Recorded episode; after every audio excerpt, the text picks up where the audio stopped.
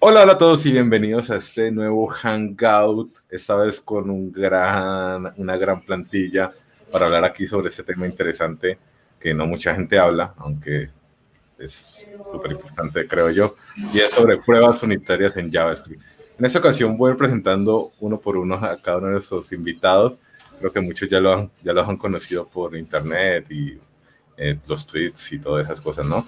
Eh, primero, Jorge. Jorge es eh, Google Web eh, Expert o Google Expert en Web Technologies. también pues se mueve mucho en, YouTube y en, muchas cosas, ¿no? Es todo un influencer. Hola, hola Jorge, ¿cómo vas? Bueno, sí, estoy por todos lados ya. Sí, ya. Entre poco saco una sopa o unas arepas con mi cara y ya estamos. Claro, sí. Eres como el coronavirus en esos tiempos. Claro, bueno, pero sin eso de matar gente. Ah. eso es lo que creo, ¿no? pero eh, la influenza mata, más. Pero bueno. Puede ser, sí, sí, sí. No, sí. A ver, una broma. Hay que lavarse las manos. Lavarnos las manos y ya estamos bien. Sí, ya estamos bien. Nos lavamos las manos, tosemos de costado, bracito y, y vamos a estar mejor. Eso. Eh, Oscar, Oscar, ¿cómo estás? Oscar es otra vez con nosotros. Ya para los que no conocen, Oscar trabaja eh, en Plaxi. También ha hecho varios cursos ahí y también pues nos ayuda cada vez que puede con, con todo lo que hacemos, ¿no? Hola Oscar, ¿cómo vas? Muy bien, muy bien aquí y estando listo para una sesión más. Yo la verdad encantado siempre estar aquí y más que compartiendo espacio con todos ustedes. Entonces, pues aquí andamos. Ah, buenísimo. Eh, Sebas, Sebas, ¿cómo estás? Otra vez, tiempo sin verte. Sí, ya hace más de un año que no nos vemos en el Hangout, pero, pero contento de, la invitación y, hablar. Listo, Sebas es también eh, Google Expert en Web Technologies eh, y también nos va a estar acompañando aquí el día de hoy.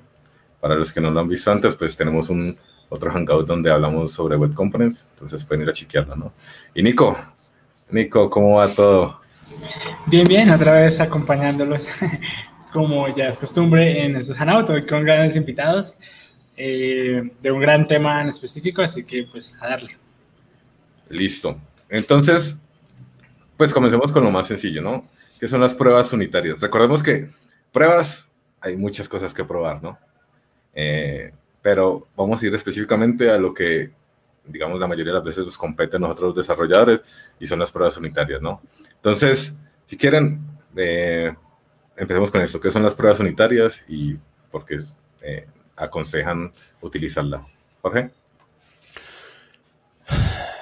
Qué triste, ¿no? Porque aconsejar pruebas es como terrible. A todos nos, nos gustan las pruebas normalmente.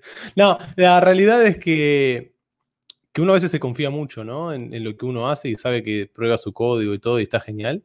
Pero, pero las pruebas, o sea, en sí, las pruebas, en las pruebas unitarias más allá, e, es, lo que nos va a dar la realidad. O sea, una prueba unitaria lo que va a hacer es correr nuestro código, o una prueba, vamos a hablar de las pruebas, ¿no? Las pruebas lo que van a hacer es testear todo aquello que hagamos. Y, y, nosotros cuando testeamos las cosas, o sea, cuando lo hacemos a mano, cuando hacemos los clics, ¿no? En nuestros botones y todo eso, lo hacemos de la forma, el famoso happy path, ¿no? Esa forma en donde sabemos que va a funcionar. Y si queremos probar que algo tiene que estar bloqueado lo que sea, vamos a ir a probar de la forma que sabemos que se va a bloquear. Entonces, lo bueno de las pruebas, más allá de sean unitarias, en tu bueno, lo que sea, es que nos van a dar la certeza de lo que hicimos eh, cumple con todas las funcionalidades eh, que nosotros necesitamos. ¿no? O sea, eso para mí es un poco el tema de, las pruebas. Y las tenemos que hacer por eso mismo, ¿no? Para evitar tener errores eh, en producción. Tengo historias de errores que costaron millones de dólares, así que es hora de escribir pruebas si no lo hacen. Nada como te en producción. Yo creo que podemos sacar un libro de las historias que no se cuentan de los devs, de qué se rompió o no se rompió y cuánto dinero nos costó a lo largo de nuestro trabajo por no tener las pruebas. Entonces creo que este sería un buen libro que podríamos crear con muchos coautores. Básicamente con todos los desarrolladores del mundo, ¿no? con lágrimas. Historias de terror para ir a Ahí para Halloween lo podemos estar sacando. Creo que podría ser buen, buen producto que podríamos tener todos. creo, que, también las pruebas aseguran mucho la calidad de código que nosotros escribimos, que enviamos. Entonces, además que es una red de seguridad para probar que todo siga funcionando como debe funcionar, eh, también hace que el desarrollador eh, hagan las cosas con más calidad, ya que hacer pruebas unitarias eh, se, se, trata mucho de probar como inputs y outputs. Entonces ayuda mucho a hacer métodos un poco más pequeños, eficientes o que cada uno cumpla una sola responsabilidad para que en verdad las pruebas funcionen pues correctamente. Entonces también ayuda un poco a mejorar la calidad de nuestro código y pues aparte pues, tener una red de seguridad allí que nos pruebe que todo siga funcionando como debe funcionar. De hecho, Nico, aportando, aportando ese punto, yo pienso las pruebas como un instrumento formativo de desarrolladores. En realidad puede que las pruebas eh, eh, unitarias no sean tan valiosas a nivel de organización y de hecho hoy en día pasa que no son tan valiosas, son más valiosas las pruebas de integración o las pruebas en tu en que prueban todo el flujo pero las, las, las pruebas unitarias te sirven a ti como desarrollador, te fuerzan a escribir mejor código y hace que tu nivel de programación suba, porque te, te, exige crear funciones más puras, más limpias, o sea, te exige un montón de cosas. Entonces creo que a nivel organizacional las pruebas unitarias, no voy a decir que han ido perdiendo relevancia, pero, pero, pero en realidad las organizaciones ahora van más a las pruebas de integración, las pruebas en que les aseguren todo el flujo, mientras que las unitarias es tu tarea como desarrollador, tu misión en el mundo, tratar de escribir mejor código a través de las pruebas. Entonces creo que por ahí va como, como, como la disertación un poco, porque sí, puede que nos cueste millones de dólares en errores una prueba unitaria, pero tal vez ni siquiera es la prueba unitaria, tal vez es un flujo completo que la prueba unitaria no alcanza a cubrir. Entonces por ahí va pues como mi, mi, mi aporte. Sí, o, bien los code reviews, ¿no? Sí, todos, enojados, vamos. No, eh, yo creo que está bueno para el code review. O sea, nosotros, bueno, yo trabajo 100% eh, en, un, en, un proyecto open source. O sea, que cada línea de código que hago es totalmente pública. Y, y, lo bueno es que para cada code review, o sea, al agregar las pruebas, lo que hace es que sea más fácil, ¿no? Porque si ya no pasa el test, no puedes crear el PR. Entonces, si ya no hiciste las pruebas como se deben y no tenés el coverage y todo, no vas a llegar nunca a, que alguien lo revise. Entonces, de, esa forma, tanto como para uno como desarrollador, como para uno como reviewer, eh, lo ayuda un montón. Lo ayuda un montón porque obvias un montón de cosas, ¿no? Y, ahorras un montón de tiempo. Eso me parece un muy buen punto. Digamos, yo también, ahorita como líder técnico, trabajo mucho haciendo code review. Y casi que literalmente es un ahorro de tiempo. De, a mí no me pasa en un code review que ni siquiera ha pasado pruebas unitarias. O sea, casi que ni lo voy a ver literalmente tienen que pasar pruebas unitarias, algunas otras pruebas estáticas como pues, los linters y demás. Eh, y pues eh, con las pruebas unitarias ya es un paso de calidad que literalmente el code review le ahorra mucho trabajo y en verdad eh, revisa lo que debe revisar y, y, eso me ayuda mucho a este tipo de cosas. Sí, bueno, hay, hay varias cosas que quiero como resumir acá, ¿no? O varias cosas que, quiero tomar de cada una de las cosas que han dicho, ¿no? Lo primero, eh, algo que dijo Sebas, y es como, eh, el tema es que como ya no se tiene en cuenta o todo el mundo va tan rápido que cree que las pruebas unitarias se pueden saltar, ¿no? Y, luego, pues, cuando ese código se vuelve legacy, ya uno se da cuenta que eso fue una mala idea, ¿no? El, famoso, eh, la deuda de, de tecnología, ¿no? Eh, lo otro, eh, el tema de que las pruebas unitarias pueden probar cualquier cosa, ¿no? Entonces, así como pueden haber buenas pruebas unitarias, pues yo puedo decir expect true, expect true, expect true, igual eso va a hacer un coverage y va a, a pasarla al corrido, ¿no? Entonces, ese es el tema, que la gente, o creo que cuando uno está en el, flujo de trabajo, eh, hay que hacer, de alguna manera, entender que ese tiempo se tiene que tener dentro del sprint, ¿no? No es como, bueno, tenemos que plegar esto rápido, rápido, rápido, y ya luego, porque al final esto se vuelve o un problema de, del yo del futuro o un problema del, del de quien esté eh, trabajando en ese código en el futuro, ¿no? Entonces, no sé qué piensan ahí. Yo creo que sí es muy importante porque a mí, eh, cuando yo empecé a, trabajar ya con las pruebas, una de mis frustraciones fue eh, que el primer proyecto donde, ok, pasan las pruebas y yo estaba confiado en las pruebas, entonces era como, ok, este proyecto me está retornando que está mandando los elementos, los elementos, y ¿qué había pasado? El backend había eh, falseado las pruebas para que dieran verdadero. Entonces yo confiado en las pruebas fue como, ok, eh, pero pues, yo estaba acá en el frontend tratando de echar a andar todo, nada funcionaba, nada funcionaba, pero porque también me confía en las pruebas. Y es parte de lo que mencionabas, eh, de que no todo tiene que ser probado y no todo tiene que estar ahí este, dando un true, ¿no? Por así decirlo, sino que hay que garantizar también de que las pruebas que vamos a hacer tienen un objetivo y ese objetivo particular nos va a resolver el sistema en el que estamos trabajando, ya sea desde el backend, desde el frontend, y de esta forma poder avanzar sin ningún problema. En este caso fue como mi primer dolor cuando yo me acerqué a las pruebas y sí me frustré un poco, pero ahora también aprendí, ah, bueno, déjame ver, ah, mira, aquí está que este man no está haciendo nada y cambiar y tener el objetivo de qué realmente debemos de probar para garantizar que así el código de otros o nuestro código va a funcionar completamente con todo lo que estamos desarrollando en este momento. Bueno, hay historias, o sea, no es mía realmente, pero tengo un amigo que terminó un proyecto hace poquito. O sea, el, amigo, de un amigo. No, es, un amigo directo eh, que le pedían 100% de coverage la gente de QA. Eh, entonces, claro, me decía, hay cosas que no puedo testear. Entonces empezó a revisar el código que ya había, venía de los otros desarrolladores, ¿no? Porque se sumó al grupo. Y claro, había Spectru, o sea, Spectru, ¿no? Y, ya está, vamos. Eh, espero que sea verdadero. Y, con eso conseguían el 100% del coverage. Y lo gracioso es que el backend tenía que tener el 100% de coverage, pero ninguno de los dos podía trabajar con el otro. Entonces todos trabajaban con mocks. Entonces imagínate que el frontend trabajaba con mocks que tenían Spectru por todos lados, porque tenían que tener un 100% de coverage. El backend trabajaba con los mismos mocks para generar esas cosas que terminaban seguramente haciendo un Spectru, ¿no? O sea, vamos a ser sinceros. Y después los QA revisaban ambas cosas y si ambas cosas tenían 100% de coverage, decían, pasó por QA. Y después había gente integradora que juntaba el backend con el frontend y obviamente que devolvían todo. ¿no? O sea, no había ticket que pasara. Pero por una cuestión obvia, ¿no? O sea, no importa el lenguaje, no importa, o sea, ahí no importaba nada, importaba que era un desastre y que creían que por tener 100% de coverage iban a tener eh, una aplicación que funcionara. a mí me parece bien para la audiencia eh, explicarles qué es el coverage. Entonces, eh, el coverage al final, chicos, es lo eh, como una estadística que nos envía, sobre todo cualquier lenguaje de programación, nos envía cuánta cobertura hemos cubrido en cuanto a pruebas. Sin embargo, es una métrica muy riesgosa. 100% no significa que todo esté bien, como lo acaban de contar. 100% puede ser unos spec and true.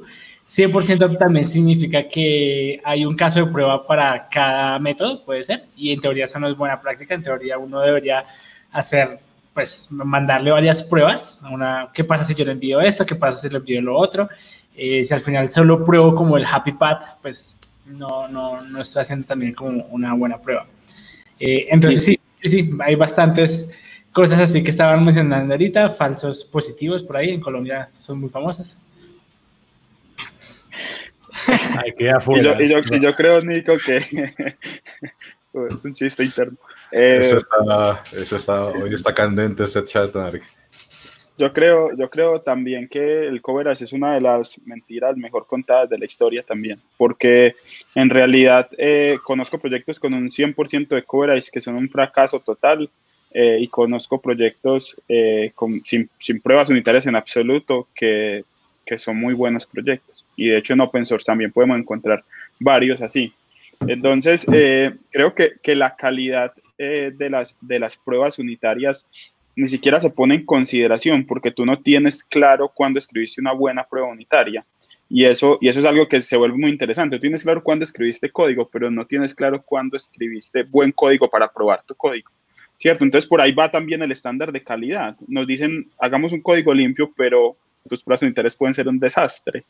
Entonces, creo que esa balanza hace que al fin de cuentas el costo de mantener un proyecto con X cantidad de coverage en tiempo para los desarrolladores sea más alto que no tener un proyecto con, pruebas unitarias y relegar a un segundo paso eh, o a una segunda instancia un equipo de calidad manual o un equipo de automatización, eh, pues el proyecto. Sí, también tienes el TDD, ¿no? O sea, eh, escribir el test primero y después hacer tu código lo cual no me gusta para nada en lo personal. No tengo nada en contra, pero a mí personalmente no me gusta. Eh, en nuestro caso, para, para, para Scully, eh, lo que definimos fue entender qué es lo que necesitamos testear, ¿no? En, el unit test y, empezar a sacar casos de cada una de las cosas que entendíamos que teníamos que testear. Eh, y, esa fue la forma más fácil de entender qué test teníamos que crear, ¿no? O sea, no tenemos un 100% de coverage ni, ni, de cerca, pero tenemos todos los tests necesarios para saber de que eh, el, el, generator va a funcionar bien. Entonces, eso está bueno, ¿no? Entender que escribir test por escribir test no sirve, que no escribir test no sirve. O sea, así como analizamos la arquitectura de la aplicación, hay que analizar qué es lo que necesitamos para testear, ¿no? O sea, qué casos de uso vamos a necesitar y todo eso. Eso me parece un buen punto, porque igual eh, tener el 100% no asegura nada, pero tampoco es decirles, chicos, entonces hagan pruebas. Eh, tampoco, tampoco es lo correcto. Eh, y llegar a, en verdad, cuál es el core, aunque muchas, veces, muchas cosas pueden ser el core, pero al menos las funcionalidades principales, no obsesionarse con el 100%, sino pues priorizar al menos cuáles son las partes que deberíamos probar y tener una calidad de código. Esas son, creo que yo, las partes que deberían estar pues compradas. Claro. Aquí hay un par de preguntas eh, que voy a tirar acá, eh, que han hecho en el chat. Primera es de Julián.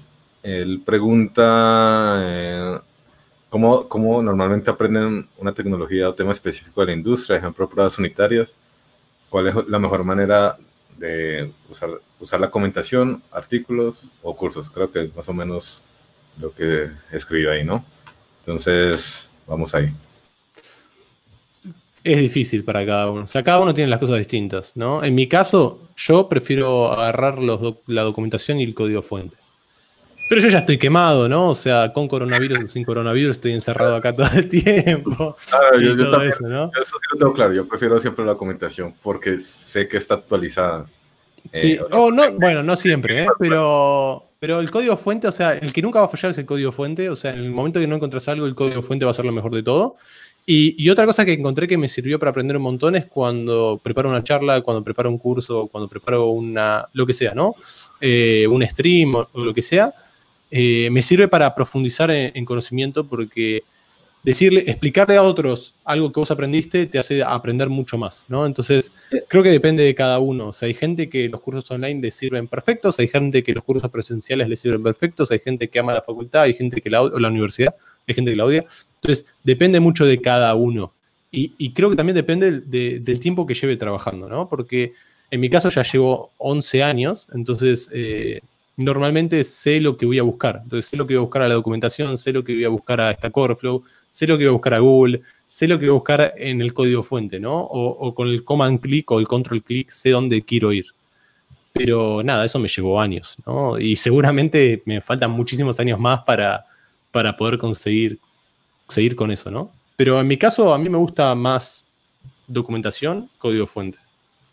Yo, yo concuerdo totalmente contigo, es también mi modelo. Cuando uno prepara o cuando va a dar una charla o cuando está preparando un curso, ahí entra, empieza a analizar todo y yo nomás le añado algo, es eh, buscar en GitHub proyectos. Busca proyectos que estén relacionados con la tecnología que quieras aprender y lee, lee código. La verdad es que leer código, te ¿por qué hizo eso? Analízalo, trátalo de entender y repítelo con otros proyectos. Eso te va a dar mucho entendimiento de cómo otras personas están usando la tecnología. Entonces pasas por entender cómo está por medio de la documentación, con hacer algún proyecto o entender con lo que vas a hacer o dar una charla o crear un curso y lee código. Al leer código te vas a entender cómo puedes tú también aprender de ellos y obviamente esto va a ser parte de tu aprendizaje. Entonces eso también es lo que yo le añado ahí de cómo aprender mejor. Yo creo que eh, a mí lo que más me funciona es crear pequeñas pruebas de concepto. Entonces, digamos que tengo mi prueba más básica con Jess para un proyecto de un Hola Mundo Simple, otro con Jasmine y así creo pequeñas pruebas basadas obviamente en la documentación, pero que quedan como mi bitácora, de manera que yo sé a dónde regresar cada vez que tengo alguna duda mm, respecto al tema que estoy aprendiendo. Bien, a mí yo...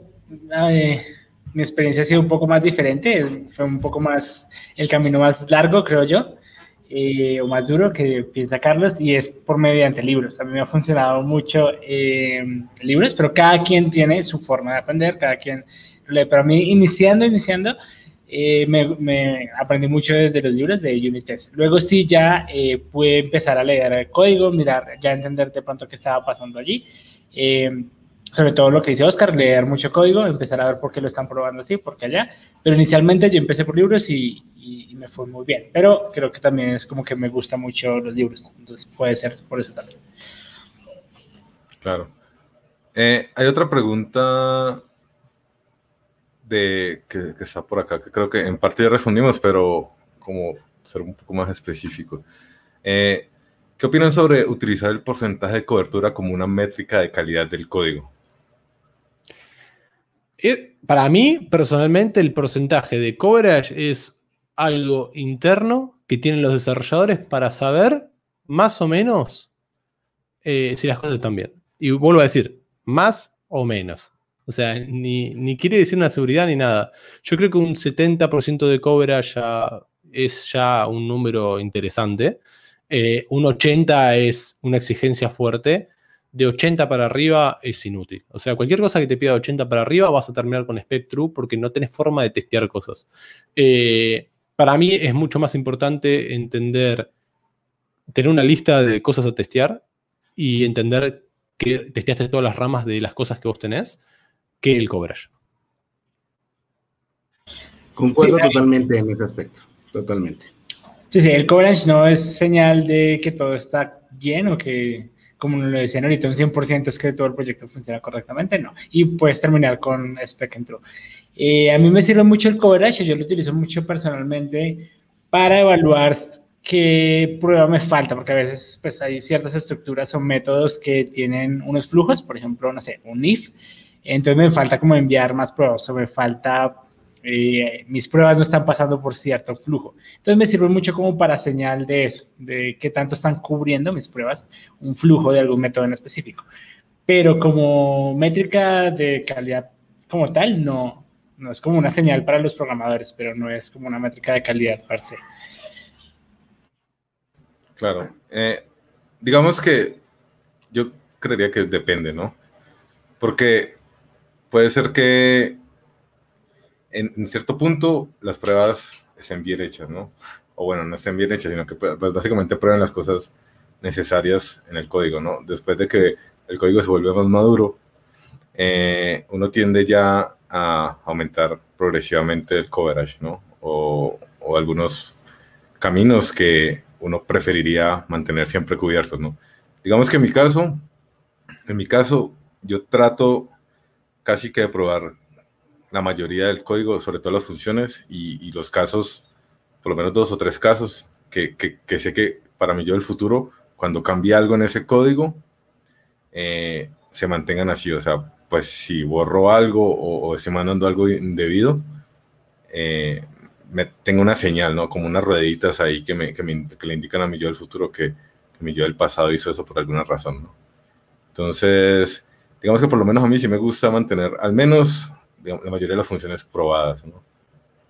Pero bueno, es... Y yo creo que ahí es valioso es que el coverage es un directorio, un índice de código que has probado y código que no independiente que lo estés probando bien o no. Entonces, la mayoría de las herramientas te muestran en verde, este es el código que al menos alguna prueba recorre, es el código rojo que no, y ahí es donde entra eh, tu entendimiento y decir, bueno, vale la pena que le escriba porque me sirve o, no. Básicamente yo lo veo así, como mi directorio donde, bueno, ya sé qué es lo que estoy probando y ya sé qué me falta. Claro. Hay otra, prueba, hay otra pregunta acá que, bueno, pues creo que eh, se le hace pruebas unitarias al diseño como tal. Supondría que, bueno, el diseño se puede entender como muchas cosas, ¿no? tanto el diseño de la arquitectura o el diseño de los mockups o algo así. Bueno, ahí yo creo que si se habla del diseño como diseño visual, pues Storybook podría ayudarnos mucho a entender cómo está la parte de cada componente, cómo se va a comportar con diferentes props, cómo va a interactuar con otros componentes y también se puede hacer a ese nivel. Entonces, yo ahí utilizo y recomiendo Storybook. Sí, en el caso de Angular, Storybook no es lo más feliz del mundo porque lleva muchísima, o sea, se puede usar perfecto, ¿eh? no voy a decir que no, o sea, es, una herramienta hermosa Storybook, pero lleva muchísima configuración y tarda mucho en actualizar cuando se actualizan las versiones de Angular. Eh, en el caso de Angular, yo prefiero Angular Playground, que es lo mismo que Storybook, pero hecho 100% para Angular, ¿no? Eh, si es un test visual. Ahora, si es test de arquitectura, nosotros en Scully hacemos test de arquitectura unitarios. O sea, nosotros decimos, esta función debería devolver esto con este proyecto de sample. O sea, nosotros llegamos hasta testear esas cosas, porque bueno, si no lo saben, eh, Scully es, eh, Scully es el Gatsby de Angular. Eh, entonces, es muy difícil decir, ay, voy a probar que este string replace haga un replace de .html a .x cosa. O, o, que haga algo así. Entonces, tenés que probar la función, tenés que darle cosas a la función, tenés que entender lo que devuelve, pero al final terminamos haciendo test unitarios sobre resultados de cómo funciona el proyecto en sí. Claro. igual tenemos la arquitectura, ¿no? Y si es diseño, bueno, somos Angular Program nosotros. Igual, igual hay, hay varias cosas interesantes. Eh, primero, no sé si habrá alguna manera de que un, un, UX UI pueda probar sus mockups, ¿no? Como que ese botoncito se mantiene así, una idea, una idea millonaria para que la, la realicen, ¿no? Su tiempo libre. Eh, y lo segundo es que también creo que, digamos, aunque pienso que esto estaría más como en un, tipo de prueba en tu en uno podría probar como los, los estilos que se comportan de cierta manera. O sea, nunca lo, he tratado de hacer, pero supongo que se podría realizar en un punto, ¿no? Sí, exacto. Incluso en, en la pregunta menciona que el botón sea de tal color, eh, se tendría que probar el HTML y los estilos. Eh, entonces ya creo que saldría el scope de una prueba unitaria. Eh, entonces, pero es interesante es interesante y, no sé hasta qué punto valga la pena eh, hacerlo, eh, más allá que ya pasarse a la temática completa de pruebas en tu en o pruebas de integración. Yo tengo un caso, pues en particular, que es el de, el de los chicos de Ionic, donde em, ya prueban pues, cosas de estilo, porque ellos siguen como las guías de Material Design y las de iOS, y quieren ser como lo más fieles posible.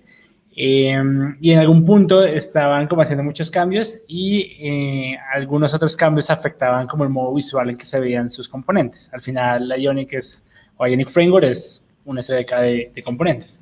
Entonces, eh, eh, plantearon todo un set de, de, testing, literalmente, donde sacaban snapshots casi de, de las pantallas y empezaban a hacer comparaciones si algún botón, no sé, quedó más grande, más chico por algún cambio un test muy, muy pesado, muy creo que complicado, eh, pero les funcionó muy bien como para mantener la estabilidad de los componentes.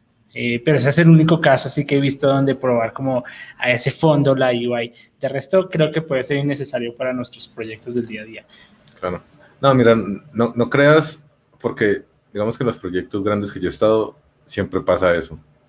O siempre pasa que el botón se ve de alguna manera acá y luego por allá en, otra, en otro lado aparece de otra manera, ¿no? Y sobre todo cuando hay muchos eh, como aplicaciones que utilizan el mismo, el mismo sistema de diseño, ¿no? Eh, y ahí, digamos, la, la, manera como más, el approach que más me ha gustado es utilizar eh, un, como un acercamiento por por componentes, ¿no? Como Design System, con todos los componentes del UI diseñados y que todas las aplicaciones lo utilicen de alguna manera, ¿no? Pero sí he visto que eso es un problema muy regular, o sea, se mantiene muy siempre presente. Para mí es, es, lo, que, lo que estaba diciendo antes, o sea, Storybook, eh, tal y como dijo, o sea, cubre eso. Eh, nosotros le pasamos en un proyecto anterior, que era un e-commerce. Nosotros primero generábamos todos los componentes, teníamos más de 500 componentes, era una locura. Eh, y cada componente con sus variantes de CSS, ¿no? Y todo, o sea, dependiendo de la clase que venía o de dónde venía, va a ser una cosa o la otra. le hicimos todo en Storybook. Eh, entonces, la gente de, QA o QA, como quieran llamarlo, eh, agarró y empezó a hacer las comparaciones entre el diseño y lo que, lo que respondía Storybook. Entonces, creo que esa es la forma más fácil de testear lo que es UI eh, isolate, ¿no? Así como si sería la prueba unitaria, ¿no? De cada componente o, de cada efecto de la UI. Pero bueno, obviamente no, no, estás escribiendo un test, sino que estás generando tu componente o tu porción de HTML o como quieran llamarlo, y lo estás poniendo en, un sistema que lo que hace es mostrarte eso y te da, te da el, el beneficio de decir, no sé, quiero hacer un menú y el menú se basa en cuatro componentes distintos. Entonces, puedes hacer los cuatro componentes y después puedes hacer el componente integrador, que serían esos. Entonces, es una forma de hacer pruebas unitarias de UI, entre comillas, pero es totalmente manual, ¿no? O sea, no, no hay una forma de, decir, ah, no, mira, si esto se ve de tantos píxeles y además usa tantos píxeles, ¿no? Entonces, tendrías que pasar algo mucho más fuerte, ¿no? Como usar Puppeteer y un montón de cosas atrás que, que no vienen al caso. Pero yo creo que Storybooks, Angular Playground y capaz que no sé, Vue tenga el suyo, no, no, no, tengo la información, pero digo, es la mejor forma de hacer un test de UI a nivel de colores, de tamaños, de componentes, de responsive, ¿no? A nivel componente unitario, digamos. Ahí Carlos te compartió el link de lo que hicieron los chicos de Jenny, por si después lo puedes compartir en la descripción o no sé, en los comentarios. Pero volviendo igual como al tema ahí, que por ahí creo que hay una pregunta. Eh, entonces, ¿cómo definiríamos lo que es una prueba unitaria de lo que es una prueba de UI, de lo que es una prueba end-to-end? Para mí las pruebas unitarias son pruebas eh, específicas o, ¿cómo se llaman? Insoladas, algo así. Eh, donde lo pruebo una funcionalidad. Por ejemplo, yo tengo mi función de sumar, ¿sí? literalmente pruebo esa función de sumar, le envío las variables, le envío, literalmente debería comportarse de esta manera y le envío pues un, un set de pruebas, ¿no? Entre números negativos, números muy grandes, eh, y si eh, falla en ciertos casos, pues hago que todo funcione de la manera correcta como debería. Por ejemplo, una función de dividir, en teoría debería estar el caso de no dividir por cero, o al menos controlar ese error si me enviaran esa, un cero en, en el denominador, etcétera. Y así es como cada una de las funciones que haya en eh, todo el código. Ahora, hay una parte que son los mocks, es decir, hay unas cosas que son funciones que pueden que llamen a otras funciones o necesiten de esos inputs. Entonces ahí hablamos de, de hacer mocks de datos, eh, porque solo debes probar esa parte del código, no otras partes. Pero mm, no sé qué opinan los demás, como, como, cuál es su perspectiva, cómo miran eh, que es una prueba unitaria. Está en tu corazón. no, pues yo lo veo igual como mencionas. tenemos un bloque de código y debemos de garantizar que lo que está en ese bloque de código cumple un objetivo. ¿Y cuál es el objetivo? No lo sé. Es un bloque de código que hace algo y la prueba va unitaria, es probar prácticamente ese bloque. Y obviamente vas a tener una gran cantidad de bloques de código y cada prueba unitaria, como su nombre lo dice, son esas pequeñas piezas que van a garantizar que todo tu proyecto cumple ciertos objetivos o la mezcla de varios bloques de código cumplen también otro objetivo. Entonces es más o menos como yo lo, yo lo defino ahí en ese aspecto. Sí, yo lo, yo lo considero más como, o, lo veo más como el tema de las unidades que componen el código, ¿no? Eh, hablando funcionalmente de algo. Entonces, pues yo lo he definido como las pruebas que se hacen para esas unidades funcionales. A mí me gusta hablar de, que probás el código genérico. O sea, vos tenés funciones genéricas, ¿bien? Normalmente que podrían ser, no sé, eh, cualquier cosa, ¿no? O sea, un string replace o cualquier cosa, ¿no? O sea, vos tenés una función que vas a es genérica, la cual vas a usar en todo el proyecto. ¿Bien? La puedes usar una o mil veces. No interesa cuántas veces la vas a usar. Esa función tenés que garantizar de que va a funcionar las una a mil veces que vayas a usarla. Entonces, la mejor forma de garantizarlo es haciendo las pruebas unitarias de la misma. Si vos tenés, voy a poner un ejemplo súper básico para que se entienda, ¿no? Si tenés una función que recibe dos parámetros y que une el primer parámetro con el segundo, bien, eso va a ser una función genérica, porque no es una función específica de tu aplicación. No es algo que hace el login, no es algo que hace, no sé, X cosa específica. Entonces, esa generalidad la vas a terminar usando tanto o posiblemente, que es muy importante testearla de una forma específica. Por eso es una prueba unitaria. El login lo vas a testear de una forma eh, integral o con una prueba de end-to-end, ¿no? que sería de punta a punta, pero digo, lo, más genérico es lo que es más importante testear unitariamente. Porque vas a hacer muchas, o sea, normalmente los utils, o, o esto que llamamos utils, ese archivito utils que tiene funciones que son, es sumar uno más uno hasta hacer cualquier otra cosa, ¿no? Esas son las más importantes de hacer pruebas unitarias, que son las pruebas de las cosas más genéricas que tenés en tu aplicación. Esas son las más eh, importantes desde mi punto de vista, ¿no? O sea, vas a tener que testear todo, pero digo, lo más genérico es como lo más importante a testear, o sea, o lo más importante a pensar en una prueba unitaria, ¿no?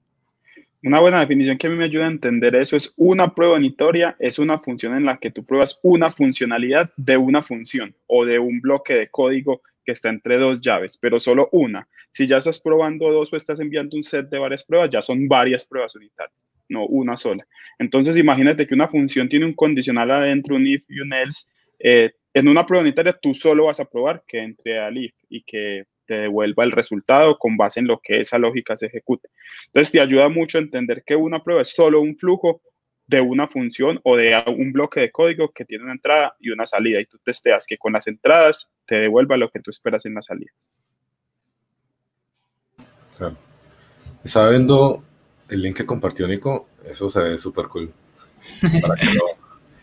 Para que, lo, chequen en algún momento, ¿no? Igual eh, lo agrego en, los comentarios del, del video, ¿no?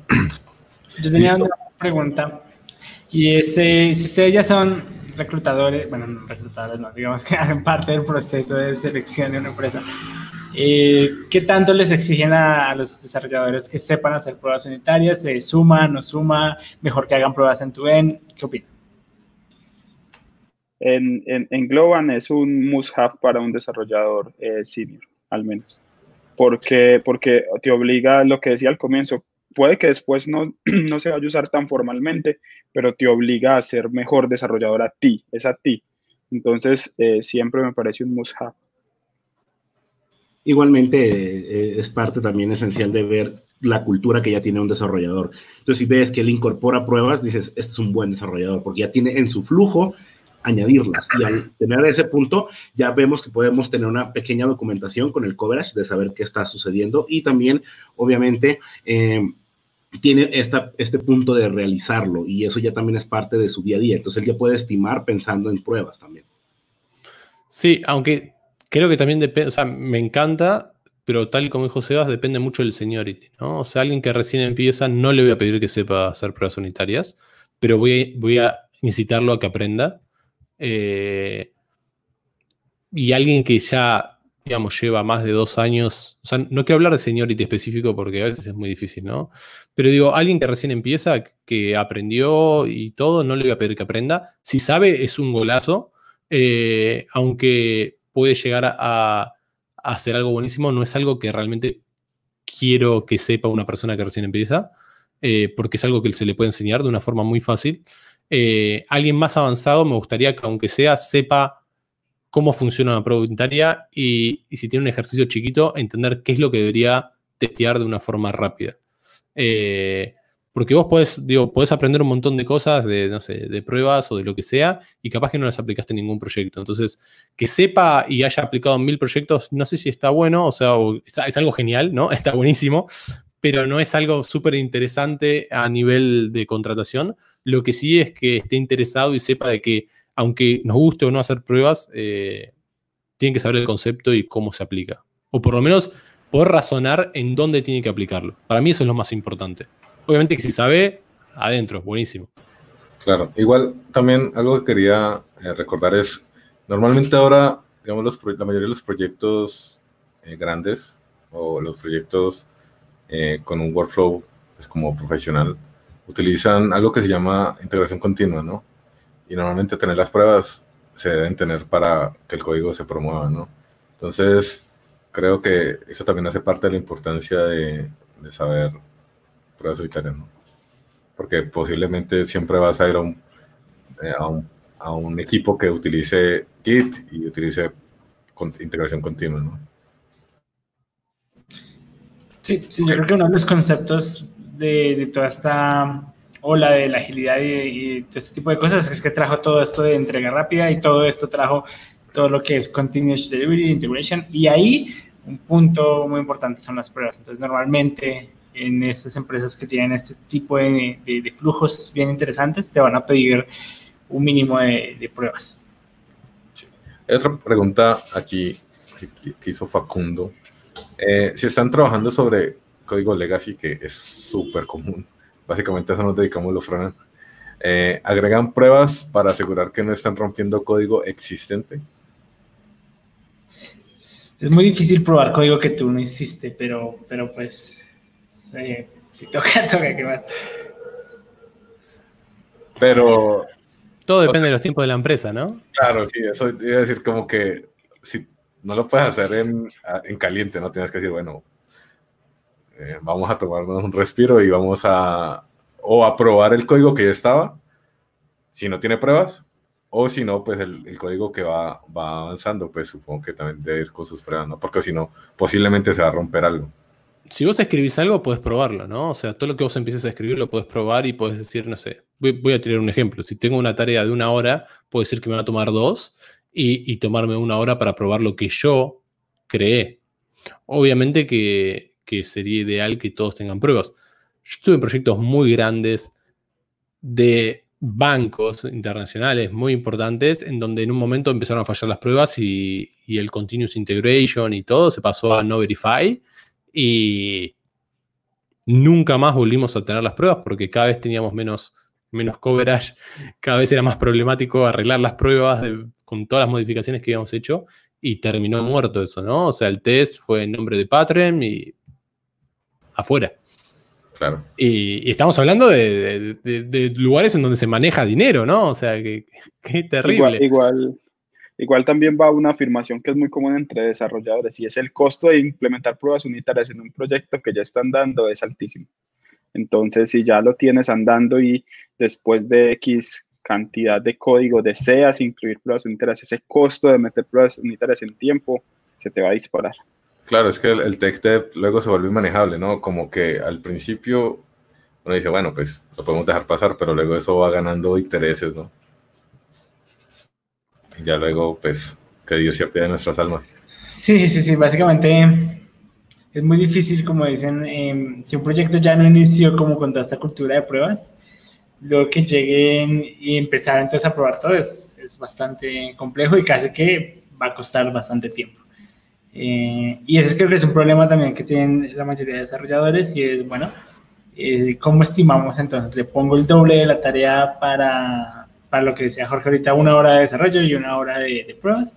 ¿O cómo ustedes estiman este tipo de tareas? ¿Qué porcentaje le, dedican? Es una lotería.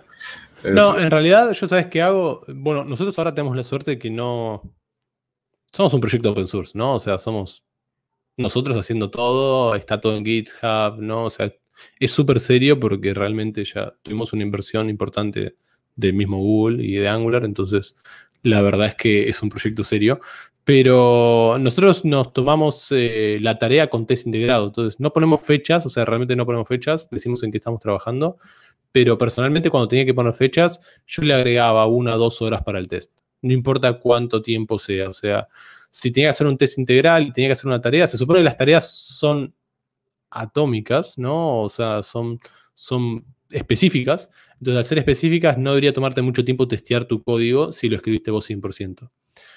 Y con el tema legacy, para mí, si agarras un proyecto legacy, agarra el archivo utils y metele pruebas unitarias a todo ese archivo. Si te toma un día o dos, bien, genial. Después, seguís sufriendo, no vamos a hacer otra. No, pero digo, yo siempre le doy, le doy una o dos horas para pruebas. Más que nada para unitarias, si estás haciendo funciones, mientras hiciste la función, la puedes, puedes escribir rápido, ¿no? El test. O sea, no, la prueba unitaria no es tan compleja de escribir eh, porque es probar la función que estás creando para. O sea, no es como. Es una función, son tres parámetros, le mando los tres parámetros y, pruebo los distintos flujos. Entonces, eh, yo normalmente le pongo una o dos horas para lo que es unitario, ¿no? Claro. Yo, digamos, lo tuyo es. Bueno, ahorita que estabas como explicando lo tuyo, era, es un poco de un TD ahí medio. medio arreglado, supongo yo.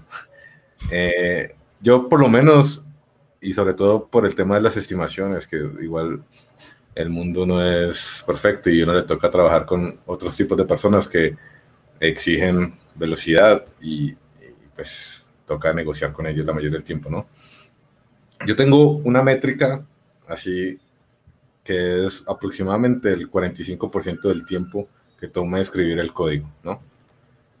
Así, o sea, posiblemente si luego toma más tiempo, pues no sé, se, habla, pero es como cuando te ponen así a grandes rasgos, bueno, estimemos tal cosa, ¿no? Entonces tú dices, o sea, dices 8, ¿no? O 5 o 4 y luego hay pruebas unitarias tanto, entonces es como un poco como lo manejo. Pero siempre trato de tener el tiempo. Es interesante, en, mi caso es la métrica está un poco más alta, es solamente el 20% del tiempo para las pruebas porque igual es tu vida, ¿cierto? Tienes que recuperar tu juventud y, y la fuerza de hacer las cosas aparte de programar. Pero nada más, creo que mientras más tiempo tengas, eso es progresivo. Si tienes más tiempo, vas a poder escribir más pruebas. Si tienes menos tiempo, menos. Sí, ese tiempo no se va a desperdiciar. Entonces, eh, pues lo importante es tenerlo ahí presente, ¿no? Algo que, bueno, posiblemente no, no, se, no se ha hablado acá, pero yo sí quería hablarlo, es con respecto a las tecnologías que puedes utilizar para hacer pruebas, ¿no? Esto también es como los frames. Así como toda la semana sale algo con lo que pueden hacer una single page application, cada semana en JavaScript, yo creo que tenemos mucho tiempo libre, eh, hay una nueva tecnología para hacer pruebas, ¿no? Pruebas unitarias, ¿no? Así que me viene a la cabeza rápidamente Yes, que se está viendo muy popular. Eh, eh, está Karma Jasmine, que viene con, con Angular. Eh, Mocha, que es un clásico. y así, ¿no? Sí, creo que esos son los tres como más, pues en el mundo de JavaScript, el, más importante. Yo he utilizado Mocha, me, me dio muy bien. Jasmine lo he utilizado porque es como el por defecto de, de, Angular. Sin embargo, veo que están utilizando mucho Jest, no lo he probado como a fondo, eh, pero sí veo que dentro de varios proyectos alternos, por ejemplo, NGRX, que es como Redux para Angular, eh, utilizan todas sus pruebas con Jest. O sea, igual eh, este framework no va, no es una pelea entre los otros frameworks, es decir, yo puedo para Angular escoger Jest, puedo escoger Jasmine, puedo escoger Mocha, sin problema. Y Jest me ha parecido bastante interesante, en lo que he visto me ha parecido bastante interesante eh, de cómo funciona su flujo de pruebas. No sé, Jorge, tú, el proyecto que está haciendo open source, ¿en qué tienen pruebas? Estamos haciendo Full Jest y Cypress. Eh, vengo, vengo de, de JUnit, ¿no? Yo vengo de Java hace 11 años atrás. O sea, tengo, tengo pruebas unitarias encima. Y, realmente, de hecho, AngularJS en su momento para hacer pruebas unitarias estaba buenísimo. ¿No? Porque te agregaba el testbed y todo eso. Entonces te dejaba probar todo. Pero, pero con Jest volví a querer las pruebas unitarias. O sea, esa es la realidad. Me, siento muy cómodo con Jest. Es fácil de usar, es sensitivo, es, es intuitivo. La verdad que nosotros estamos, estamos Jest y Cypress. No, pero Cypress es un... Pero Jest, yo la verdad que hoy en día si tengo que elegir, personalmente elegiría Jest. Eh, ya que es fácil de integrar, es fácil de usar, es fácil de leer. La verdad que me siento súper cómodo yo con Jest. E incluso... Yo igualmente, yo igualmente, con Jest, pero dale, dale, cuenta. no, incluso lo que, lo que estaba a punto de, traer es, noten que los frameworks para escribir pruebas unitarias no siguen evolucionando tanto. No hay un nuevo framework para, para hacer pruebas unitarias cada mes o cada semana como sí lo hay para, para hacer SPAs. ¿Y eso qué quiere decir? Eso nos habla de que se encontró el producto con el que la gente se empieza a sentir cómodo. Entonces la combinación de Karma, Jasmine y de, o de Jest empieza a, ser estable, a ser algo que más o menos independientemente del framework o incluso en Vanilla JavaScript puedes eh, hacer. Entonces hace que se, que se frene esa necesidad inherente de, de, seguir creando más cosas. Pero parece que en las SPA no, parece que en las SPA seguimos queriendo más versiones, mejores maneras de, de hacer todavía SPAs. Entonces, por eso siguen saliendo un montón de herramientas, porque cada uno concibe su mundo con, con su herramienta propia. Pero en las pruebas creo que va más o menos estable. Creo que, salvo la acentúen con, con Cypress, con Cucumber, con todos estos frameworks nuevos que aún siguen cambiando, eh, pues parece que las unitarias no tanto. Sí, ahí, ahí básicamente algo que, que rescato bastante es que si aprendes Mocha, si aprendes Jasmine, casi que decimos lo mismo en, los demás frameworks, pero en este es un poco más, ¿verdad? Y es eh, que todos son describe, unit, eh, casi que son las mismas sentencias. Y si aprendiste, no sé, Jasmine y te vas a ir a meter a Yes, no te rompes literalmente. O sea, no es como, oh, ahora tengo que aprender un nuevo framework de unit test. Es exactamente la misma teoría y te vas a encontrar con las mismas palabras, con describe, con, y de pronto una que otra que cambie o la la, la parte de hacer specs, pero la forma es exactamente el mismo. Pones un Skype, que es como resumir qué, qué, es lo que vas a probar, con it mandas y algunas funciones de verificación. Me devuelve un número, me devuelve un array, me devuelve, pues, ¿qué me devuelve eso, no? Eh, pero es exactamente la misma fórmula en todos los frameworks, así que por eso tampoco es como algo tan dramático eh, pasar de uno al otro. Casi que se puede pasar de uno al otro sin tanto problema. Eh, en, pues comparándolo contra lo que sí son los frameworks de, de UI. Sí. Sí, creo que, digamos, el mundo de las pruebas, aunque yo sí he visto muchas, como muchas tecnologías de pruebas, ¿no? Sobre todo pruebas unitarias, sino que eso, pues básicamente ya, hasta ahora vi que hubo como un cambio con Yes, que es como el, nuevo, el nuevo, vino junto con React y con Vue, entonces creo que por eso ganó, ha ganado bastante popularidad, ¿no? Pero, y funciona rápido además, o sea, una realidad es que funciona rápido. O sea, más allá de que, como, como dijo Nico, eh, hay cosas que no cambian, ¿no? Es como programar, ¿no? Un if no va a cambiar, no importa el lenguaje que uses. Eh, funciona rápido Jest. Y, y, por eso digo, o sea, instalar Jest es algo súper simple eh, ranearlo es algo simple. O sea, es como que lo sentí más simple que algunas otras cosas. Que capaz que ya vienen incluidas con Angular, por ejemplo, ¿no? Pero bueno, el proyecto no, le metimos Jest y salió andando en dos segundos. O sea, es como que sentís una. No sé, desde mi parte, ¿eh? ¿no? Lo sentí como simple y rápido. Y, viste que no todo el mundo tiene un 200 cores en la máquina para, para trabajar. Entonces, o cuando vas al Actions, no sé, GitHub Actions o cualquier CI, no son mega máquinas. Entonces, la verdad es que que funcione rápido es un golazo, desde mi punto de vista. Sí, concuerdo totalmente en ese aspecto. Eh, su, configuración es muy simple, es muy amigable. Trabajar con mocks ya hay una gran cantidad de recursos también en NPM que nos van a poder ayudar a tener un mock muy particular para algo que necesitamos eh, testear y su configuración es muy, muy intuitiva y avanza muy, muy rápido para empezar a añadir pruebas a un proyecto. Listo. Eh, ahora, para ir cerrando un poco, no sé si cada uno quiere dar como sus conclusiones con respecto a ese tema de pruebas unitarias. ¿sí? Eh, pues yo les, les puedo decir que prueben su código. su yo del futuro se los agradecerá. No sé, Jorge, ¿qué conclusiones puedes sacar de, Para mí, digo, va más allá del gusto, ¿no? O sea, te puede gustar o no testear. Vamos a ser sinceros. A veces no querés testear. Uno dice, oh, no, tengo que escribir los tests, no puede ser. Y si alguien te dice que no, sería raro. Eh, todos alguna vez no tuvimos ganas de escribir un test. Vamos a ser sinceros. Eh, pero la realidad es que si están acá escuchando esto o si quieren crecer profesionalmente, hacer test es una de las partes, es uno de los escalones, ¿no? Y no tan solo es decir, ah, escribí test, tengo 100% de coverage, ¿no?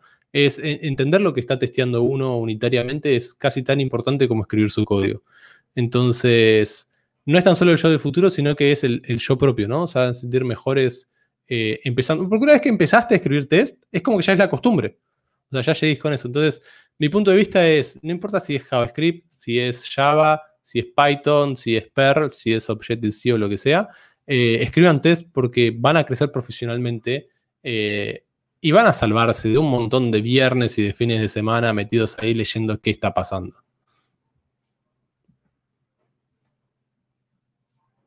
Oscar. Ah, estaba muteado. Estaba muteado. La costumbre de mutearme. Eh, no, yo también les recomendarles que, lo prueben, que intenten hacerlo, o sea, prueben probar, es, un poco redundante eso.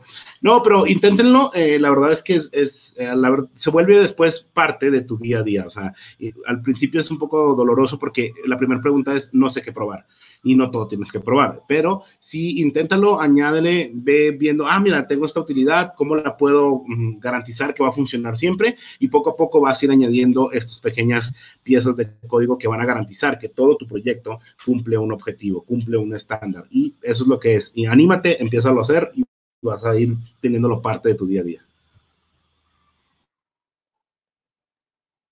Bueno, Estaba esperando que me dieras el ok. Eh, por de mute se me corrió. Claro, claro. Bueno, eh, por mi lado es, eh, si quieren subir el nivel de programación, su nivel de JavaScript, su nivel de escribir código y la limpieza del código que, que escriben, hagan pruebas unitarias, háganlo en sus proyectos personales. Esa es una de las preguntas que, más me llegan. Tengo un proyecto de un solo desarrollador que soy yo y es mi página personal. Debería meterle pruebas unitarias. ¿Por qué? Y puede que al final no haya un porqué a nivel, a nivel de, proyecto, pero hay un porqué a nivel tuyo, a nivel de, tu nivel de, código, de tu entendimiento de cómo funciona todo esto. Entonces creo que, que, eso sería un buen punto. Empieza con tus pequeños proyectos personales que tienes a meterle pruebas de interés y ver qué pasa. Seguro no va a ser peor, puede ser mejor. Claro. Antes de que hable Nico, eh, quería decir también algo que me gusta bastante del de, tema de las pruebas y es que de alguna manera te dice qué hace cada función. O sea, que es como una especie de documentación eh, a nivel de, de, desarrollo que luego te va, no sé si les ha pasado que a veces hay una función que uno no sabe realmente por qué la hizo. Además que no, no la puso el nombre bien uno, y uno, o una variable que no. Entonces, normalmente cuando uno va allá a las pruebas, ahí dice más o menos por qué. Dice Nico. Eh, yo para concluir, básicamente, eh, si pruebas va a ser mejores profesionales. Va a hacer que ustedes tengan una mejor calidad de código y van a sentirse realmente que están haciendo su trabajo, digamos, bien.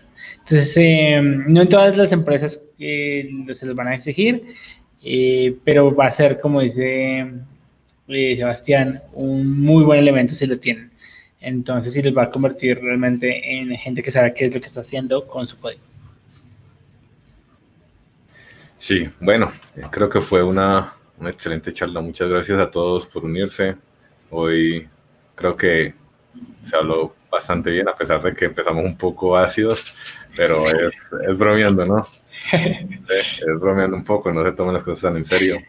Igual el coronavirus va, se va a tomar el mundo y ya lo veremos. ¿Listo? Bueno, muchas gracias y, ah, una última cosa antes de que se despidan, y es para los que posiblemente no, no puedan tomarse el tiempo para escuchar la charla, tenemos un podcast, eh, se pueden suscribir por, por Spotify, digamos que esas charlas quedan en podcast básicamente, entonces si van por ahí en el, en el commute o, si están en su casa, les toca eh, cocinar o, o, limpiar la casa, pues ya está. Eh, desde, desde la aplicación de podcast nos pueden escuchar. Ahora sí, muchas gracias a todos, nos vemos en un próximo Hangout. Chao, chao. Chao. Chao, Oscar.